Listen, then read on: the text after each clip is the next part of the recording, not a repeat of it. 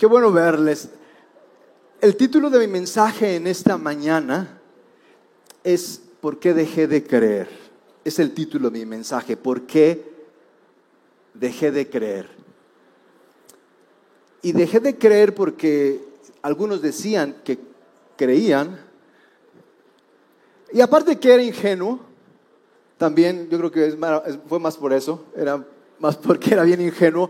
Dejé de creer por cosas como estas que quiero mostrarles. Tal vez, tal vez más de uno ha visto algo así y se ha preguntado por qué es que son así los cristianos, por qué son así los que van a la iglesia, por qué son así los que hablan de Dios. Y al parecer los cristianos están tan ocupados en el cristianismo que no tienen tiempo para ser cristianos.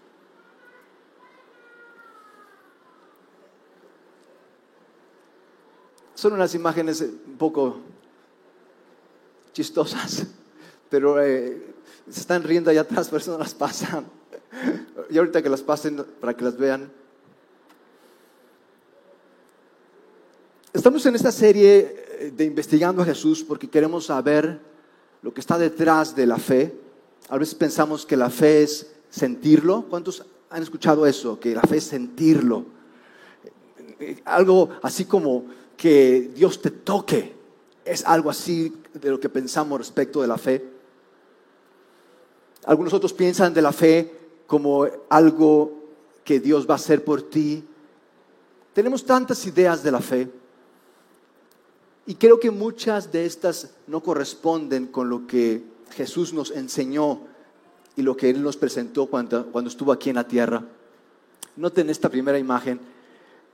¿Cuántos han sentido ofendidos o tal vez pisoteados por otros? Tal vez cuando no eran de la familia, tal vez, o han visto que otros que son cristianos, como que toman, eh, se ponen sobre su tabique de superioridad para decir de otros que es cómo es posible que sean así y qué piensan y Dios los va a castigar. Y algunos cristianos llegan a pensar esto, que no tenemos derechos. Cristianos piensan eso que no tenemos ningún derecho. Y tú le dices, bueno, sí tengo derecho a permanecer callado y eh, a declarar eh, y a tener un abogado. Sí tengo algún derecho, pero algunos cristianos que dicen, no, tú no tienes ningún derecho. El único derecho que tienes es el de irte al infierno. Y bueno, eh, podemos pasar otras dos. Solamente voy a pasarles, tengo una colección entera para, que, para los que quieran después saber más. Tengo una colección entera de cosas así.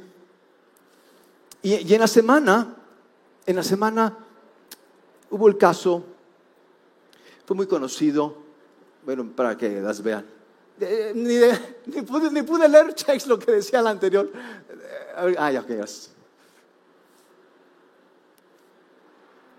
Quiero preguntarles en esta mañana, ¿por qué seguimos a Jesús? ¿Por qué seguimos a Jesús? Esta siguiente está buenísima. ¿Ya, ¿Ya todos la leyeron? ¿Ya? Ok. Esta siguiente está buenísima. Sobre todo para todos los seres de luz. ¿Cuántos conocen a seres de luz? Vibra alto, vibra alto. Se ve que no conocen a muchos, ¿verdad? Bueno, más o menos así pasa con los cristianos de que están tan ocupados en el cristianismo que no tienen tiempo para ser cristianos. Y hemos tratado en esta serie acerca de por qué seguimos a Jesús. Y mis amigos, seguimos a Jesús no porque sintamos bonito, no porque Dios vaya a contestar nuestras oraciones. Seguimos a Jesús no porque Dios va a hacer algo por nosotros, sino porque Dios ya ha hecho algo por y para nosotros en Cristo Jesús. Seguimos a Jesús, ¿saben por qué? Seguimos a Jesús porque lo hemos investigado. Por eso seguimos a Jesús y hemos encontrado que no son supuestos o lo que me dijeron, sino son hechos verídicos y comprobables acerca de Jesús. La pregunta, mis amigos, en lo que se funda el cristianismo no es, tal vez tú hayas pensado, el cristianismo la razón del por qué los cristianos creen es porque Dios creó el cielo y la tierra en siete días. Algunos pueden pensar eso. Esa no es la, la de eso no depende nuestra fe. El cristianismo no se apoya en que eh, Dios haya creado el cielo y la tierra en siete días. Escuchen esto, ni siquiera se apoya en la resurrección de Jesús, aun y cuando es el elemento central en nuestra fe. El cristianismo se apoya, y esa es la pregunta que hemos hecho en estas semanas. ¿Es Mateo, Marcos, Lucas y Juan relatos confiables de cosas que pasaron? ¿Es Mateo, Marcos, los evangelios, Lucas y Juan relatos confiables de cosas que sucedieron? Porque si eso que contaron Mateo, Marcos, Lucas y Juan pasó, si eso es verdad, es para que tú y yo nos pongamos derechos y consideremos realmente el sentido de nuestras vidas. Y yo creo que mucho de esta lucha que a diario tenemos, porque eh, platicamos la semana pasada de que quién nos va a proteger, quién podrá protegernos en medio de tanta inseguridad. Y hablábamos que nos protegemos cuando nos cuidamos unos a otros por la compasión. Hablábamos de eso. Yo creo que en el fondo el problema con el que luchamos y el por qué dejamos de creer no es por Dios. Dejamos de creer no por Dios. Dejamos de creer por otros como yo. En el fondo el problema no es lo que Dios me hizo, es lo que nosotros nos hemos hecho y hemos hecho a otros. Y cuando buscamos respuestas, como no logramos más bien no, gustamos de acercarnos y preguntar, preferimos sentarnos y acusar, decimos es que fueron otros, pero decimos es que fue Dios. Y quiero tratar hoy con ustedes esta cuestión eh, de por qué luchamos, por qué estamos tanto en este modo a la defensiva y buscamos, eh, por qué tendemos, y quiero que consideremos estas preguntas en esta semana. ¿Qué significa creer? Consideremos estas preguntas en esta semana. ¿Qué significa creer? ¿Por qué tendemos hacia nosotros mismos en lugar de tender hacia Dios? Quiero que consideremos en la semana acerca de qué es, la, qué es creer, qué significa creer. ¿Qué significa creer? ¿Qué es creer? Y quiero darles un breve anticipo de lo que hoy quiero tratar con ustedes. Creer es ceder, porque Jesús lo dijo, y un discípulo de, de, Jesús, Santiago, que era su hermano, de hecho, él nos dijo que hasta los demonios creen y tiemblan. Muchos dicen creer, pero ¿será que creen? Creer es ceder y ceder es seguir a Jesús. De modo que quiero tratar con ustedes esta cuestión, porque he encontrado esto, mis amigos, he encontrado que cuando yo dejo de creer, cuando yo dejo de creer, me enfoco en querer ser bueno o malo. Cuando yo dejo de creer, he encontrado que me enfoco en querer ser bueno o malo. Y en querer ser bueno o malo, voy por la vida en continua tensión y peleándome con los demás. En la semana se hizo famoso un personaje, se llama Elon Musk. ¿Cuántos conocen a este hombre? Elon, Elon Musk, bien. Eh, es el hombre más rico, es el hombre más rico sobre la tierra. Ya desplazó a Besos de Amazon. Nada más para una referencia. Es tan rico este tipo que, ¿saben? Apenas en la semana compró una red social que se llama Twitter. La compró por 67 mil millones de dólares. Así, quiero comprar eso. A ver, ¿cuánto vale? Compró Twitter y ¿saben qué está pensando ahorita? Está pensando comprar Coca-Cola. ¿Y saben cuál es su argumento? Su argumento es que quiere meterle a la Coca-Cola cocaína. Dice que porque desde el principio se le permitía ponerle cocaína. Imagínate cómo va a pegar eso. Se va a descontrolar. Ese es el plan de Elon Musk. Pero quiero referirme a él en esta mañana porque su idea de comprar Twitter era equilibrar esta red social. Él decía que la habían secuestrado los de la extrema derecha, los de la extrema izquierda, y que no dejaban que se expresaban, que no dejaba eh, los de la extrema izquierda que se expresaran los de la extrema derecha, de modo que dice, lo voy, a, voy a comprar esta red y voy a hacer que las cosas se pongan parejas. De hecho, quiero ponerles aquí algo que él mismo posteó, en donde describe su jornada en cuanto a esto de los buenos y los malos. Los buenos o los malos, o en otras palabras, los de la derecha y los de la izquierda. Les llaman algunos fachos, algunos progres, algunos le dicen buenos, malos, rebeldes, religiosos. Son los extremos en los que vivimos a diario. Y dice Elon Musk que él hacía transcurrido en los últimos 20 años, comenzó como que yendo más a la izquierda, era más de la izquierda, cuando comenzó en su jornada ideológica, después vio que los de la izquierda se fueron lejos, se volvieron extremistas, entonces él se empezó a ir a los de la derecha y ahora encuentra que los de la derecha están, pero de los de la izquierda más bien, están eh, desatados. Eh, para ellos todos son fanáticos, para ellos todo está mal, de modo que él está atendiendo ahora con los de la derecha. No quiero aquí abogar por un lado u otro, quiero que consideren que tendemos, vamos de un lado a otro.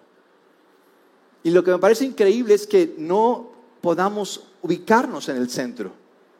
Que vayamos de extremo a extremo. Personas que de, jóvenes eran religiosas las encuentras de adultas rebeldes. Y personas que eran rebeldes de jóvenes las encuentras religiosas de grandes. Y, así vamos por la vida, de un lado a otro. Eh, es por eso que somos bipolares. Ahora entiendo por qué soy así, porque voy de un lado a otro, considerando cada extremo como mi lugar, ya después que no me caen bien, ya me paso del otro lado. Y eso es algo que Jesús vino a cambiar totalmente. Es algo que Dios en Jesucristo puede ayudarnos a tratar profundamente para que ya no andemos en estas bipolaridades.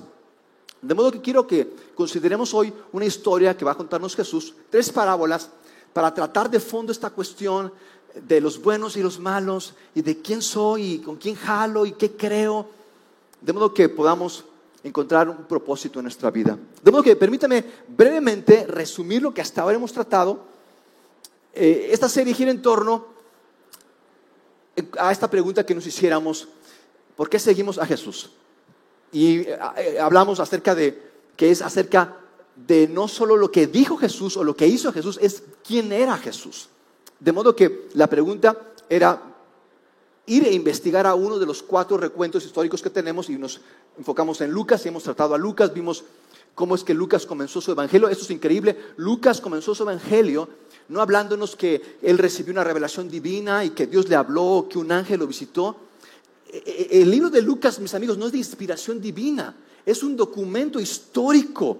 Lucas está redactando lo que vio, de hecho así lo menciona justo al comienzo de su evangelio. Dice, muchos, no solamente yo estoy tratando de darle sentido y, poder documentar de la manera más objetiva esto que está pasando entre nosotros y que pasó. Dice, muchos han intentado hacer un relato, vean esto, un relato, un documento, un documental, algo objetivo de lo que pasó, de, de quién es Jesús, de las cosas que se han cumplido entre nosotros tal y como nos las han transmitido los que desde el principio, María, José, los discípulos, quienes estuvieron en esto, fueron testigos presenciales y servidores de la palabra, en otras palabras, compañeros de Jesús, discípulos de Jesús.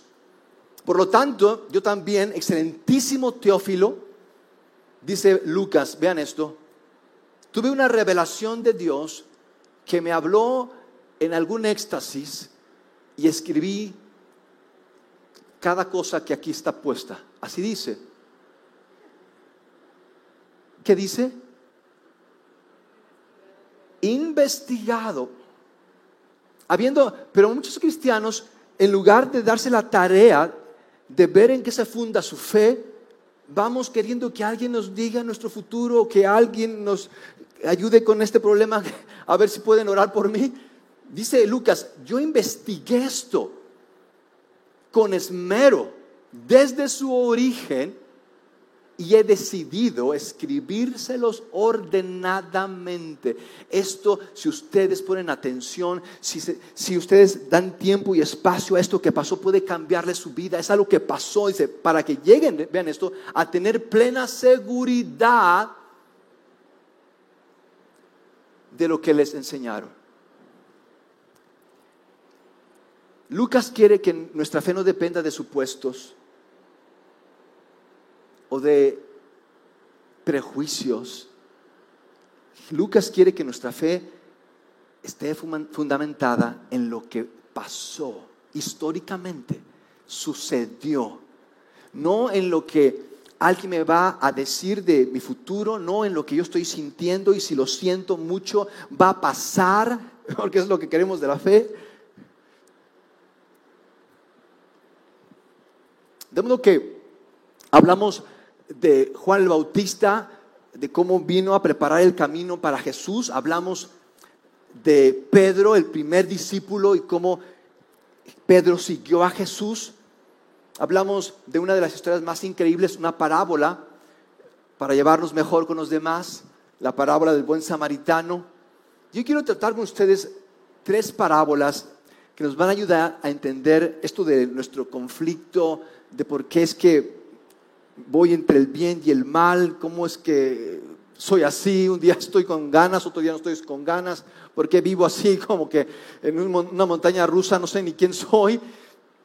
Va a explicarnos esto de una manera increíble Jesús en, en Lucas capítulo 15. Lucas capítulo 15 y encontramos a Jesús, dice así el Evangelio, el relato que Jesús, que Lucas nos hace de la vida de Jesús, dice Lucas, muchos, muchos, no eran así como que uno u otro, eran muchos, vean esto, recaudadores de impuestos y pecadores se acercaban a Jesús para oírlo. Los recaudadores de impuestos eran tan pecadores que entraban en otra clasificación. Si tú eh, te habías portado mal y querías justificarte con tu mamá, podías decirle, bueno, pero mamá, no soy tan malo como los recaudadores de impuestos. Mamá, sé que la regué, pero mira, los recaudadores de impuestos, ellos sí, eh, eso sí debería alguien hacer algo. Los recaudadores de impuestos eran lo peor de lo peor. Y esas personas eran las que más gustaban de Jesús. ¿Cómo es posible que las personas más difíciles, las personas, por así decirlo, más alejadas, eran las que más gustaban de Jesús. Y las más bien portadas, las que decían que ya se habían memorizado el versículo bíblico de la semana, ¿cómo es que esas personas eran las que más chocaban con Jesús? ¿No les pasa que sucede hoy lo mismo? ¿Dónde fue que nos perdimos? ¿Dónde fue que se torció el rabo, digo, la cosa? Que ahora la iglesia, en lugar de estar llena de pecadores, está llena de perfectos. Que para ellos todo está bien y que voy a cumplir mis metas y eh, tengo grandes sueños. Y no personas que están reconociendo y trabajando con quiénes son y los problemas que tienen. ¿Dónde fue que esto cambió? ¿Qué pasó? Dice que aquí que quienes se acercaban a Jesús eran pecadores Pecadores, ¿cuántos pecadores? ¿Cuántos pecadores? Y dice el relato, de modo que los fariseos y los maestros de la ley se pusieron, se pusieron a murmurar. ¿Les gustaba el chisme? Dijeron, este hombre recibe a los pecadores y come con ellos. ¿Cómo es posible que se junte con esa chusma? Debería de juntarse si este hombre fuera de Dios. Si este hombre fuera de Dios, se daría cuenta con la gente que se junta. Se debería de juntar con nosotros. Nosotros, no con esa gente. De modo que tachaban a Jesús. y lo culpaban. Lo culpaban de asociación delictuosa. ¿Ustedes creen que Jesús se preocupaba de que lo culparan de asociación delictuosa?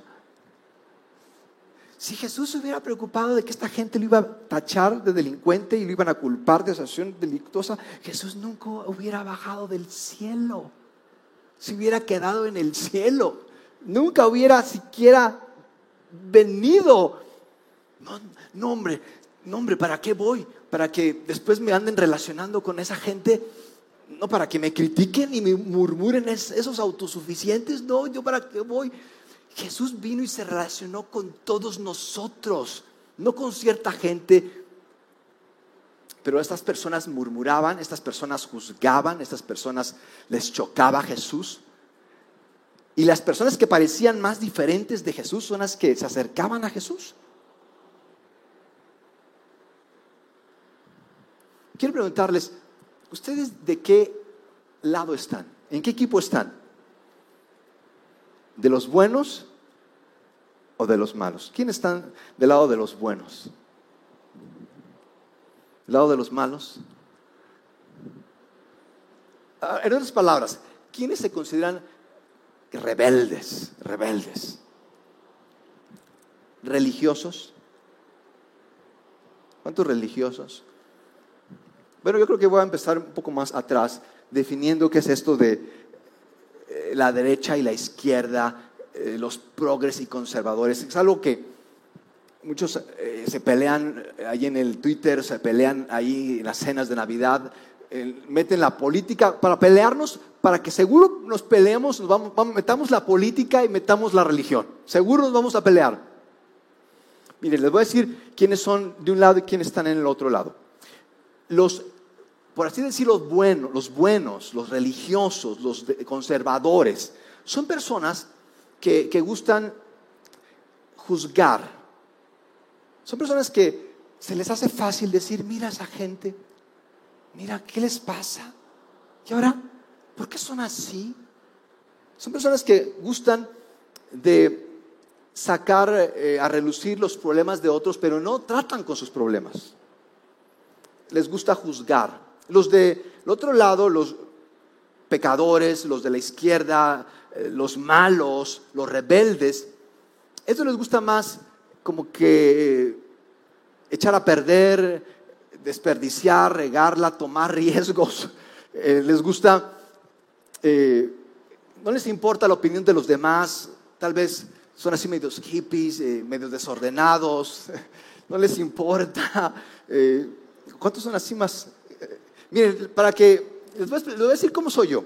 Yo considero que soy como un 60, un 60 eh, del lado rebelde, del lado malo, y un 40 del lado religioso bueno. Porque sí me gusta el orden, me gusta hacer las cosas bien, pero también si no estoy pendiente de mi vida con Cristo, si no estoy sintonizando mis pensamientos y mis motivaciones, si lo estoy haciendo por mí o por Jesús, me pierdo fácilmente, me pierdo en querer hacer cosas para mí, me pierdo en buscar la atención de los demás, que es así como que un poco del lado eh, rebelde. De modo que soy un poco como 60 rebelde y un 40 religioso, un 60 entre comillas, así como eh, izquierdoso y un 40 conservador. ¿Por qué les pregunto a esto? Porque quiero que consideren en esta historia en donde están ustedes. Quiero que ustedes sean parte de esta historia en la cual Jesús nos está contando, nos va a contar tres parábolas. Quiero que ustedes sean parte. Jesús está con religiosos, está con recaudadores, con pecadores y quiero que ustedes se incluyan en esta historia, que sean parte de esta historia y que ustedes vean cuál es su relación con Jesús. ¿Tienen una relación con Jesús? ¿Qué significa tener una relación con Jesús? O más bien, o más bien tengo una, una relación conmigo mismo de, forma que soy rebelde o religioso, de izquierda o de derecha. ¿Con quién estoy? ¿De qué equipo soy? De modo que, brevemente, permítanme compartirles tres parábolas en las cuales Jesús nos va a ayudar a entender esta situación que tenemos a diario en donde vemos a otros y decimos, eh, los señalamos, juzgamos o nos vemos nosotros y queremos nosotros ser alguien, queremos nosotros tener algo esos dos extremos. De modo que Jesús cuenta esta historia para ayudarnos a ver este conflicto que tenemos. Supongamos, dice Jesús, supongamos que uno de ustedes tiene 100 ovejas y pierde una de ellas. Supongando, hagamos un supongando. Les digo, les digo que, yo sé que no nos parece como que muy cercano esto de las ovejas, eh, que se me pierde una oveja, bueno, tengo 99, ¿de qué me preocupo?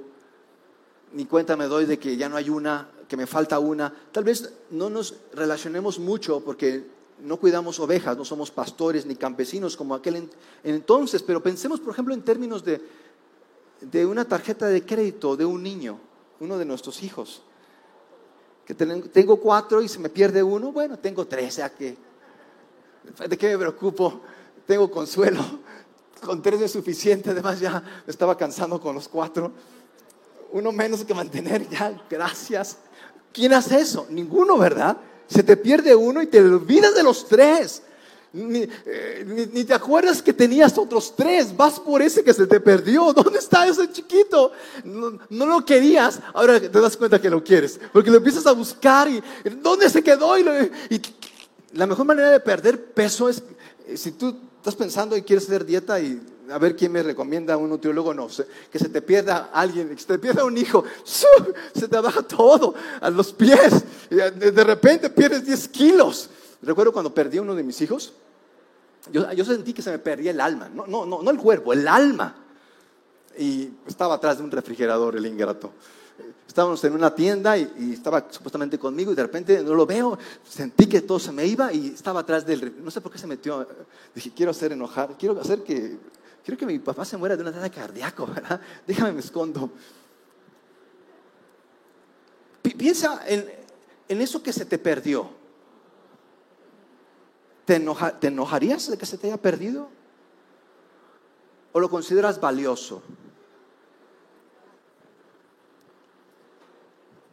Vean esto que dice Jesús respecto de las personas que nos parecen tan difíciles de entender, personas que están como del otro lado, en el otro extremo de nuestras vidas, que juzgamos tan seguido, que señalamos, que pensamos que no merecen, cosas que, cosas que decimos en nuestras pláticas familiares cosas de las que andamos platicando con la gente de, mira a esa persona y andamos eh, repartiendo y dejando a, ver a todo el mundo eh, nuestro criterio de por qué estas personas deberían de ser así o no deberían de ser así, o pensando, somos como jueces, ¿verdad?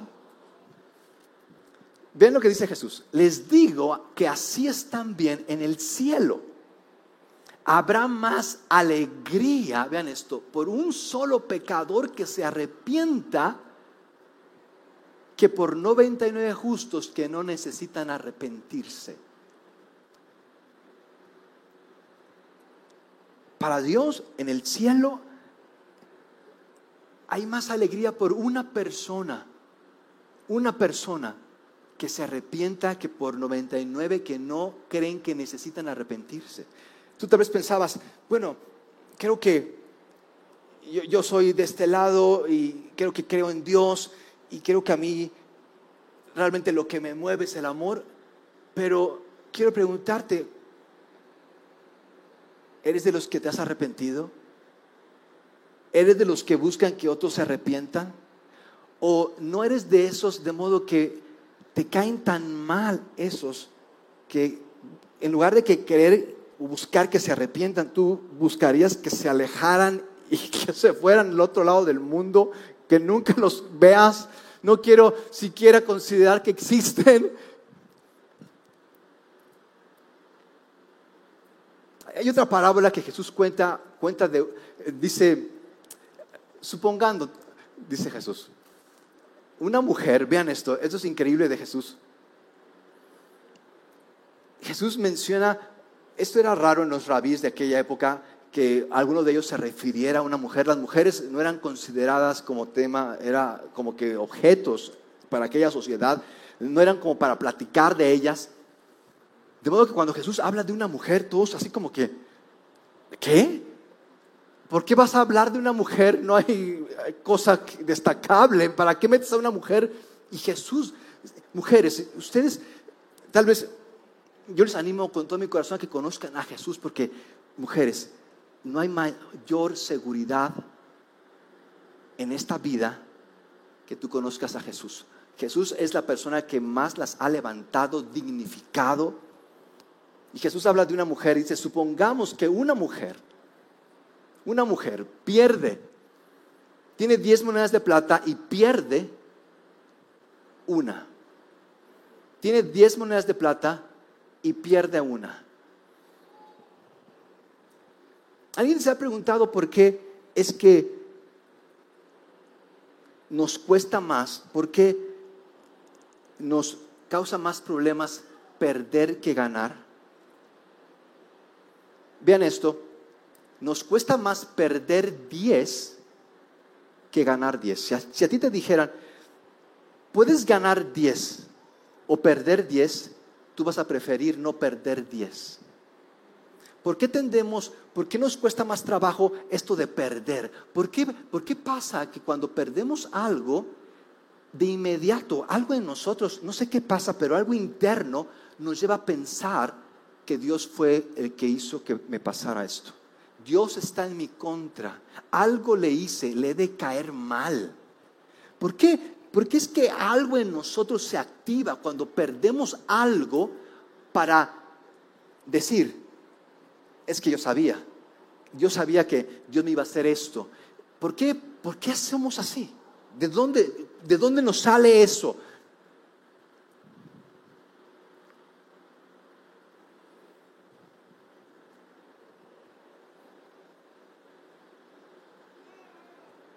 Y dice esta parábola que esta mujer encuentra esta moneda y está tan contenta esta mujer que invita a hacer una fiesta, invita a sus amigos y la gente no sabe por qué va a la fiesta y dice esta mujer, es que encontré lo que había perdido. Y la parábola, la parábola con la que termina Jesús su enseñanza de por qué es que estamos eh, tan aversivos a perder algo, por qué es que nos cuesta trabajo tanto entender a personas que no son como nosotros, por qué vivimos en este conflicto que nos hace bipolares, de modo que vivimos en montañas rusas, estamos bien un día, estamos mal otro día, un día estamos contentos, el otro día estamos enojados, no nos entendemos. Eh, dice Jesús, voy a tratar de explicarlo mejor con esta tercera parábola, dice Jesús. Un hombre, un hombre tenía dos hijos dos hijos. Qué interesante que haya dicho dos, no tres, no uno, dos hijos. El menor de ellos le dijo a su padre, papá, dame, dame por favor lo que me toca de la herencia. Para la audiencia que estaba escuchando esta parábola, ese hijo era de condenar. ¿Cómo es posible que este joven esté pidiéndole a su padre la herencia cuando se supone que la herencia la damos cuando el padre muere. ¿Estás diciendo que me muera, hijo? ¿Quieres que me muera? Estaban infartados los que ahí estaban presentes de que un hijo fuera capaz de pedirle la herencia a los padres, la herencia a su propio padre. Padre, dame la herencia. Y el padre, ¿qué hizo? El padre le dio la herencia a su hijo Así que el padre repartió sus bienes entre los dos. ¿Y qué hizo el hijo menor con la herencia? ¿La invirtió? ¿Qué hizo el hijo con su herencia? Dice el Evangelio, Jesús explica y Lucas redacta lo que Jesús dice. Dice Lucas que este hijo menor desperdició su herencia, se fue a un lugar donde no lo conocían, se fue y gastó todo lo que tenía, lo desperdició, era su dinero, él se lo ganó, seguro, ¿verdad? Lo desperdició locamente. El problema es que, dado que, dado que no había trabajado nunca, no sabía cómo administrar el dinero, pronto perdió todo el dinero y empezó a padecer necesidad. Le empezó a faltar. Empezó a tener problemas económicos. Empezó a preguntarse, se me hace que no me va a alcanzar para el fin de mes. Ahora, ¿qué voy a hacer? Y, y justo cuando empezó a padecer necesidad, cae la pandemia. De modo que nadie le ofrecía trabajo. No encontraba trabajo en ningún lado. Aparte de que estaba en crisis, no había trabajo. Y por ahí de casualidad, de casualidad encontró un trabajo, pero era un trabajo peor que de sicario. Era cuidando cerdos, alimentando cerdos. Para los judíos eso era abominable, eso era lo peor que le podía pasar a un joven, que trabajara alimentando cerdos. Y no solamente estaba alimentando los cerdos, dice el Evangelio que estaba tan en el fondo, estaba tan mal este joven de que nadie le ayudaba, de que aún estaba en este trabajo tan pésimo, tan mal pagado, estaba esclavizado en ese trabajo y ni siquiera, mis amigos, ni siquiera le alcanzaba para comer. De modo que este joven deseaba la comida de los cerdos y nadie le daba ni siquiera de la comida de los cerdos. ¿Puedes imaginarte un, caso así? de llegar tan al fondo, de pisar tan abajo, Y a veces, a veces es ahí donde nos damos cuenta que la regamos. A veces tenemos que llegar hasta abajo para darnos cuenta cómo hemos sido. A veces tenemos que perderlo todo para darnos cuenta de todo lo que teníamos. A veces tenemos que sufrir a ese punto para reconocer que, que hicimos mal como que no se nos da esto de reconocer, no se nos da esto de darnos cuenta, no se nos da esto de dar gracia, no se nos da esto de usar nuestras vidas para algo mejor que el desperdiciarlas. No se nos da, de modo que a veces tenemos que sufrir al punto de darnos cuenta de, de que no estamos usando esta vida de la mejor manera. De modo que este joven se da cuenta ya en ese punto último se da cuenta y, recuerda y dice, bueno, creo que estaría mejor en la casa de mi papá, tal vez no como su hijo, tal vez si me diera trabajo mi papá, yo recuerdo sus trabajadores por lo menos tenían seguro social, aquí me dan chance de comerme de la comida de los cerdos, chance, si mi papá me diera trabajo de jornalero, ah, no, me, no, no estoy pidiendo que mi, papá me perdone, no estoy pidiendo que mi papá me ayude, que, bueno, papá, ahora sí, mira que me porto bien, nada más que me dé chamba. Es lo único que pido, que me dé chamba. Creo que sí me da chamba. Creo que mínimo sí le ayudo en algo. Empieza a considerar el, hijo. ¿Cómo le hago? Sí, no tengo ninguna opción. Aquí, ¿qué puedo hacer? No y dice el Evangelio que consideró regresar a casa. Eso es increíble. Toda una vida y a veces no llegamos a, esta idea de regresar a casa. ¿Qué es arrepentimiento? ¿Qué es arrepentimiento?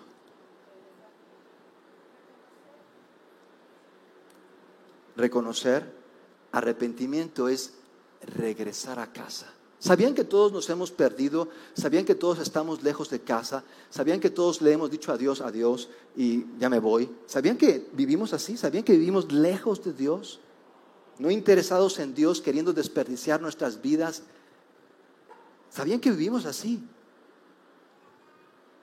El arrepentimiento es darnos cuenta de que vamos directo al barranco y de que ahí no hay nada bueno. ¿Para qué voy a ir a estrellarme contra la pared? Ya bastantes golpes me he dado, ¿para qué sigo dándole ahí a la pared? Es darme cuenta de que por ahí no es el lado, es regresar, darnos, darle la vuelta a mi vida, dar un giro. Ese es arrepentimiento, es reconocer, es rendirme, es volver.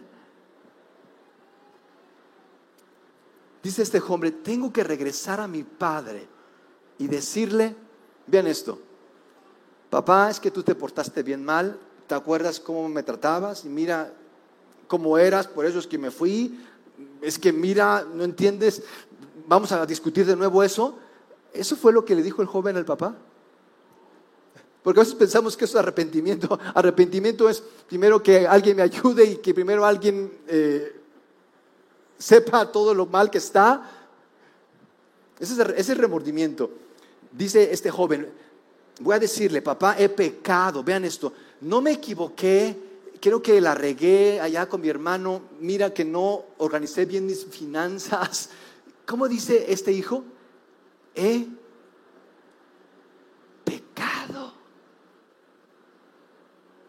Vean esto, no es que estoy mal y necesito ayuda.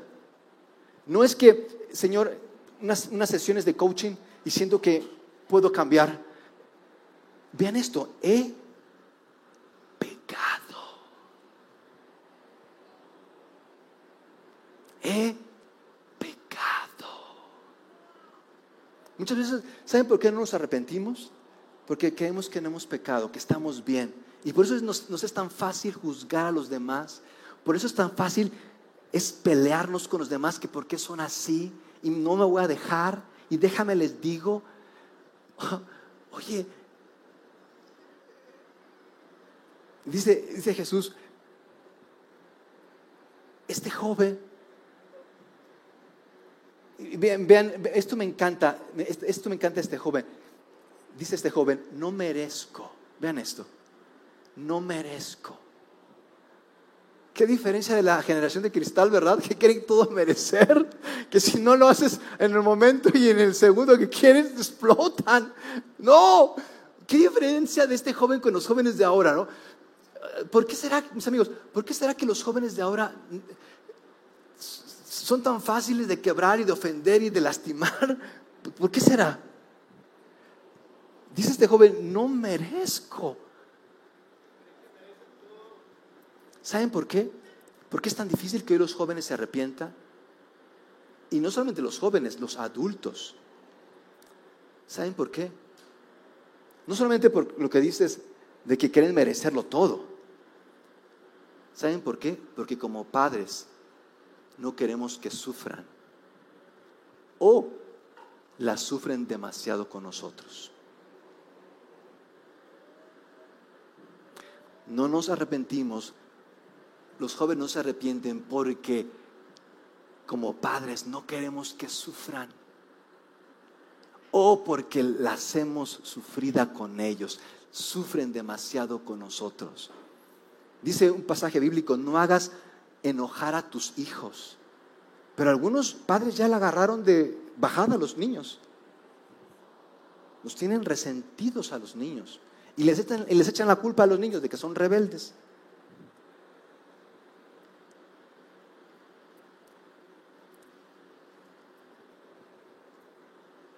ya no merezco que se me llame tu hijo. Trátame, trátame como si fuera uno de tus jornaleros.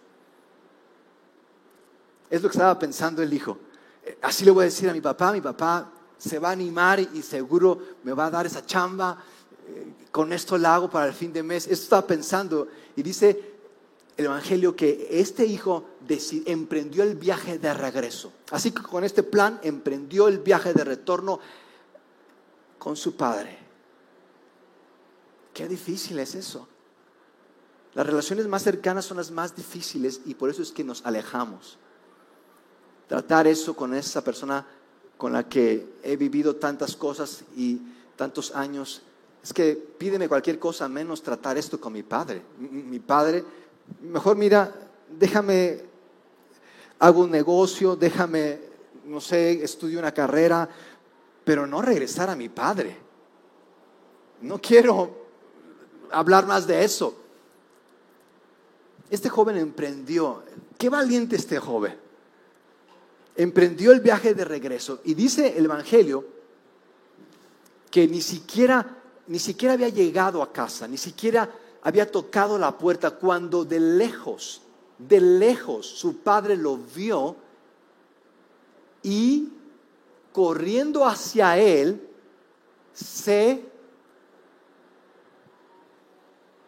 Imagínense, viene este hijo como un vagabundo viene y aún así lo reconoce su padre y de lejos lo ve. ¿Y qué creen que haya hecho el padre? ¿Qué creen que ustedes hubieran hecho en un caso así? ¿Qué haríamos? Imagínense, nuestros hijos hacen algún berrinche, ¿qué hacemos con ellos? Quiero, quiero preguntarles, ¿ustedes qué hacen cuando se equivocan? ¿Qué hacen cuando pecan? ¿Qué hacen? ¿Qué creen que hace Dios cuando ustedes pecan? ¿Qué creen? ¿Qué creen? ¿Se pone Dios a lo lejos para darnos un discurso? Te voy a decir ahora, hijito, todo lo que no te había dicho antes. Acércate. Es la ocasión para decirle al hijo todas sus fallas y males. ¿Es lo que creemos que Dios hace cuando nosotros nos acercamos a Dios? ¿Qué fue lo que hizo el Padre? Todavía estaba lejos cuando el Padre lo vio y se y se se compadeció. Se compadeció se compadeció de él. Y el padre le dijo a sus siervos, bueno, antes de decirle a sus siervos, se compadeció de él, salió corriendo a su encuentro, lo abrazó, lo besó, todo sucio el hijo. El hijo, papá, espérame, yo tenía algo que decirte, eh, no me estás dejando terminar, estaba besando, ni pudo decirle, le estaba por decir, Padre, es que he pecado contra ti cuando el Padre le dice a sus siervos, le ordena a sus siervos, pronto, pronto traigan la mejor ropa para vestirlo, póngale también un anillo en el dedo y sandalias en los pies, pronto.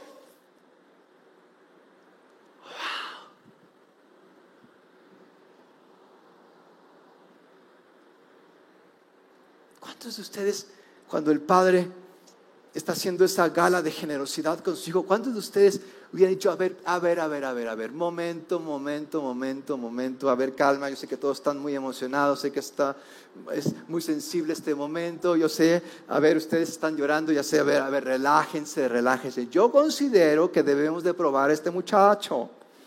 Siento que nomás viene por la comida. No creo que venga por que su papito, que papi, perdóname, que mira que ahora sí me arrepiento. Yo propongo un año de prueba. Un año. Siendo que, no sé, no sé, yo creo que no debemos de acelerar las cosas.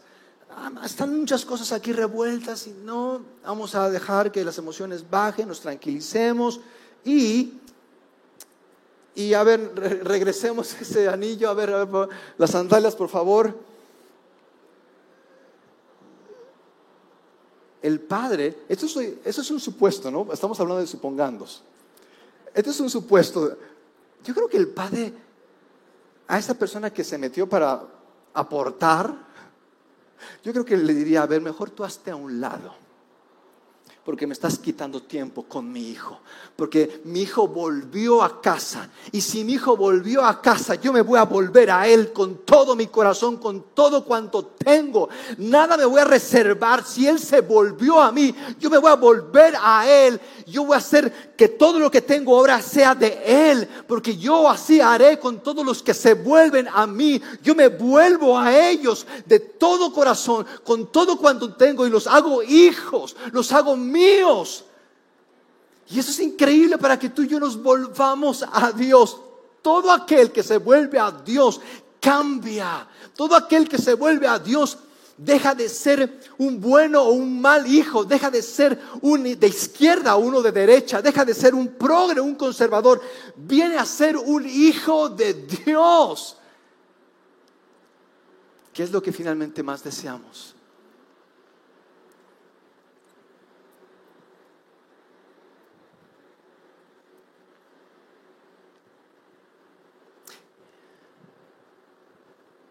¿Esto está después de lo del hijo mayor? Eh, ah, ok. Bueno, eh, ¿estaba antes o después eso? ¿Antes del hijo mayor? ¿Sí? Y bueno, ¿por qué tremenda fiesta por un hijo que echó a perder el nombre de la familia? Dice el padre, porque este hijo estaba muerto. Ya ha sido encontrado. Estaba perdido y ha sido encontrado. Estaba muerto y ha vuelto a vivir. Mis amigos, el cristianismo no es no ser, ser bueno porque era malo. Eso no es el cristianismo. El cristianismo es, estaba muerto y ahora estoy vivo. El cristianismo no es, ahora me voy a portar bien. El cristianismo no es, mira Dios que te voy a pagar. El cristianismo es, estaba muerto y ahora estoy vivo. De modo que, para concluir, eh, hay un hermano más, ¿recuerdan? Había dos hermanos. El hermano mayor que se quedó en la casa, el otro se fue, él se quedó con lo que le había dado el padre y bueno, hizo ahí sus negocios. El Evangelio dice que venía del trabajo y escuchó la fiesta y dijo, ¿qué es tanto? ¿Qué están haciendo? ¿Quién llegó? y le preguntó a un siervo, ¿qué está pasando? Y el siervo le dice, mira, tengo buenas noticias y tengo malas noticias para ti. Tengo buenas y malas que son las mismas noticias.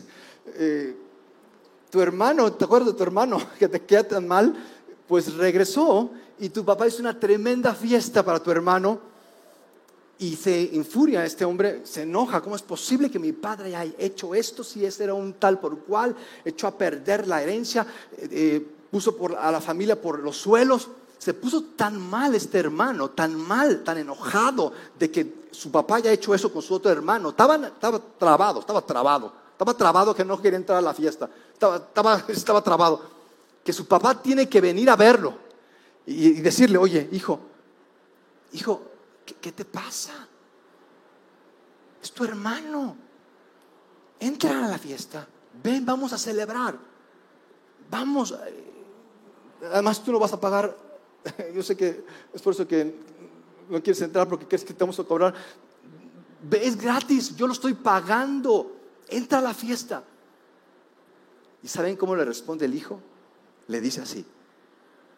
Vean, vean cómo le habla. Fíjate, fíjate cuántos años he trabajado para ti como un burro. Me, da risa eso de como un burro como un burro. Así dice, esto, no esto yo no lo inventé, es una, así dice esta versión. Y nunca me negué a hacer nada de lo que me pediste. Me he portado bien, le he echado ganas, he sido un buen hijo. ¿Y todo para qué? Y tal vez, tal vez hoy algunos están en un punto de crisis en donde han hecho lo que han querido, han desperdiciado su vida y ahorita no saben qué hacer. Están en el punto de, de en el punto de, de, no pase, en el punto de no saber a dónde. Quiero decirte, quiero decirte, quiero pedirte que consideres regresar a casa. Yo sé que tú estás pensando en mil opciones, en mil cosas con las que tú puedes tratar este asunto que no entiendes, pero yo quiero invitarte a que regreses a casa, a que vuelvas a casa. Y tal vez, tal vez tú has trabajado por mucho tiempo, tú eras joven y trabajaste duro para poder cumplir tus sueños y ahora no has cumplido tus sueños, pero ya no eres joven y ya estás enojado y dices, no puede ser Dios y, tal vez estás dejando de creer. Y, y, te es fácil señalar, y te es fácil juzgar, y te es fácil explotar. Quiero yo invitarte. Quiero traerte a tu consideración que no merecemos lo que tenemos. No es por lo mucho que hayas hecho o por cuán bueno eres o por todo lo que te esforzaste. Aquí la cuestión no es que merezcamos, porque nadie merece. Todo ha sido por gracia. No es que este hermano merezca esta fiesta. No es que este hermano ahora va a ser mejor y se va a portar bien y va a pagarnos. No es por eso que lo estamos celebrando. Si tú estás enojado por algo que consideras es injusto, tú trabajaste tantos años y ese que apenas llega ahora lo promueven. Tú estás enojado porque tienes tantos dones y talentos, pero parece que no sales de ahí de donde estás. Si tú estás enojado y molesto con todo lo que te rodea, quiero que consideres, quiero que te detengas. No es no es porque merezca este hermano la fiesta. No la, tampoco tú mereces lo que tienes, no lo merecemos. Pero quiero que veas que estaba perdido. Quiero que veas que estaba muerto y ahora está vivo. Ha regresado, creyó, se arrepintió. Eso es lo que cuenta creyó, se arrepintió, volvió. Y si volvió, vamos a recibirlo. Si volvió, tú puedes entrar a la casa y ser recibido. Tú puedes regresar y ser recibido. También tú lo puedes ser.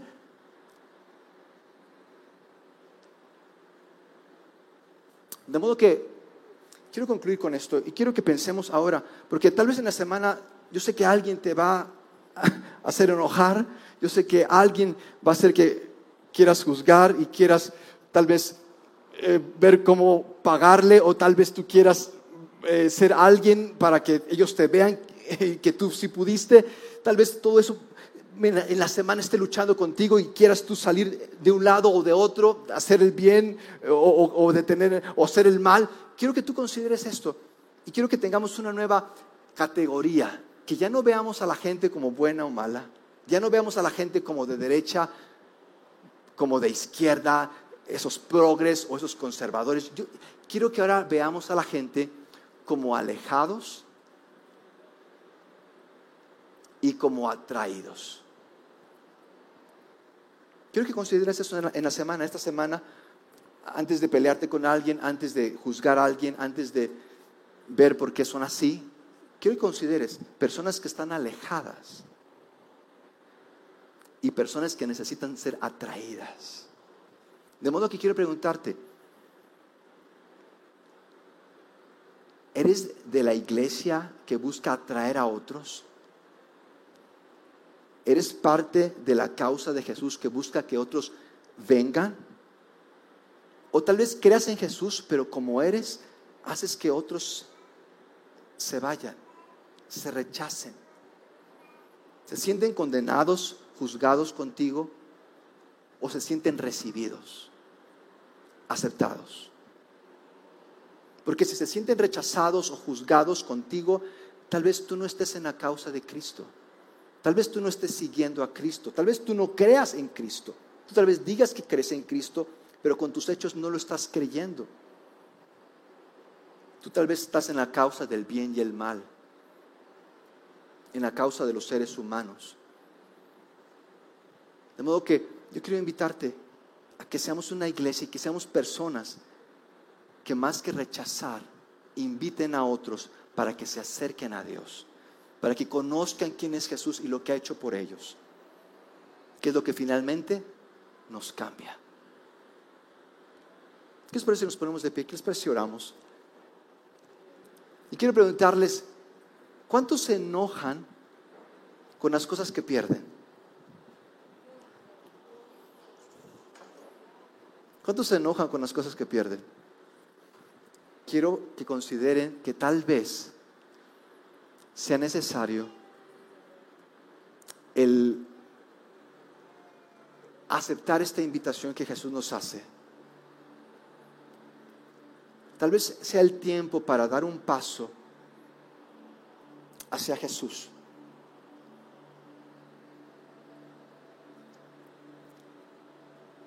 Y decirle, Señor, quiero tener el corazón del Padre.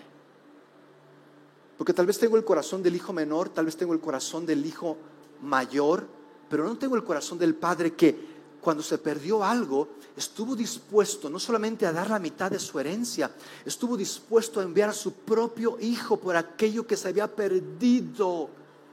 No se enojó con los que estaban perdidos, no se enojó con los que se habían ido y desperdiciado su herencia, no se enojó con aquellos que parecían incorrectos. Estuvo dispuesto a dar a su propio hijo por los perdidos.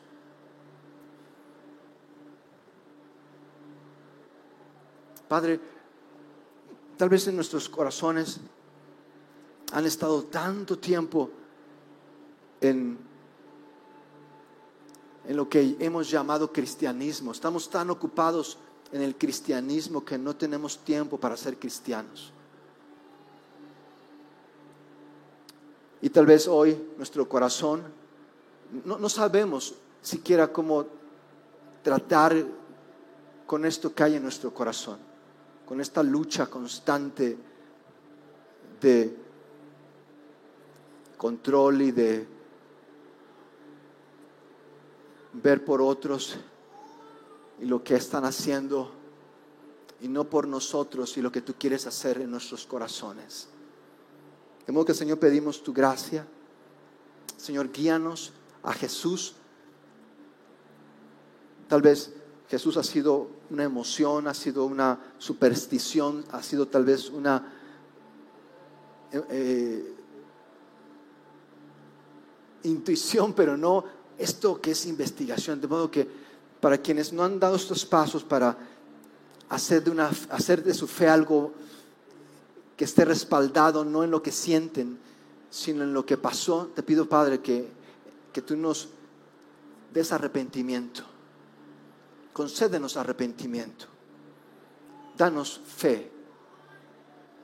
Abre nuestros ojos más que nada para regresar y darnos cuenta de esto que fue hecho por nosotros, darnos cuenta de lo que Jesús hizo por nosotros, de lo que está ahí, de lo que fue escrito hace dos mil años, de quién eres tú y lo que has hecho por nosotros.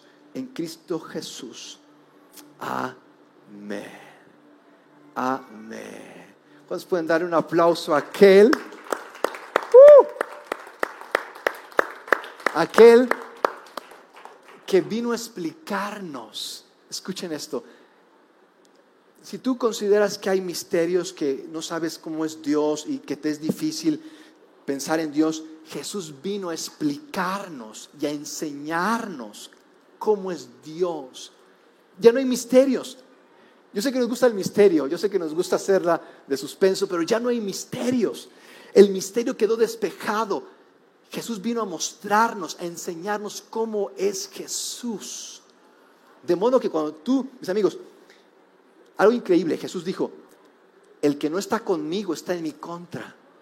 Porque estaban hablando de unas personas que estaban haciendo buenas cosas en nombre de Jesús, pero no estaban con Jesús. Y, los discípulos estaban enojados de que estaban haciendo eso. Y Jesús les dice, no se preocupen, no se preocupen. Los que están, los que, porque los que no están conmigo están en mi contra. Pero ¿qué quieres decir con eso? Jesús nos está diciendo de que el seguir a Jesús nos hace uno, nos integra, nos hace amarnos unos a otros. Es algo que pasa. Tú no lo quieres hacer, no es algo así como que, bueno, tengo que ir, es algo que Él hace en nosotros. De modo que muchas gracias por estar aquí.